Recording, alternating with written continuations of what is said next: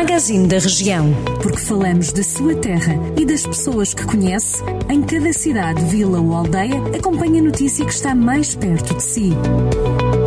Magazine da Região. Edição de Ricardo Ferreira.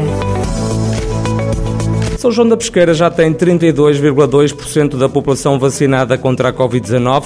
Os números foram avançados pelo município local. Numa publicação nas redes sociais, a autarquia diz que é com satisfação que informa que a vacinação no Conselho está a decorrer a um ritmo bom e acima da média nacional, contando já com 2.300 vacinados, o equivalente a um terço da população do Conselho. Estão a ser investidos cerca de 150 mil euros nas obras de substituição da cobertura da Escola Secundária de Santa Combadão. Os trabalhos que abrangem a remoção das placas de fibrocimento vão durar cerca de três meses. A diretora do Agrupamento de Escolas de Santa Combadão destaca a importância da urgência desta obra que era reclamada há vários anos.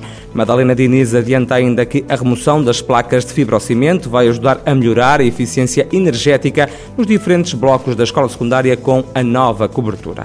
Em Mangualda, a Câmara Municipal diz que realizou a maior intervenção de limpeza dos últimos anos na Estrada Nacional 16. Em comunicado, o município refere que foram limpas as valetas e as bermas em ambos os lados, no troço que vai desde o limite com Viseu até ao limite de Fornos de Algodres, num total de 28 km, seguindo-se a operação de cura.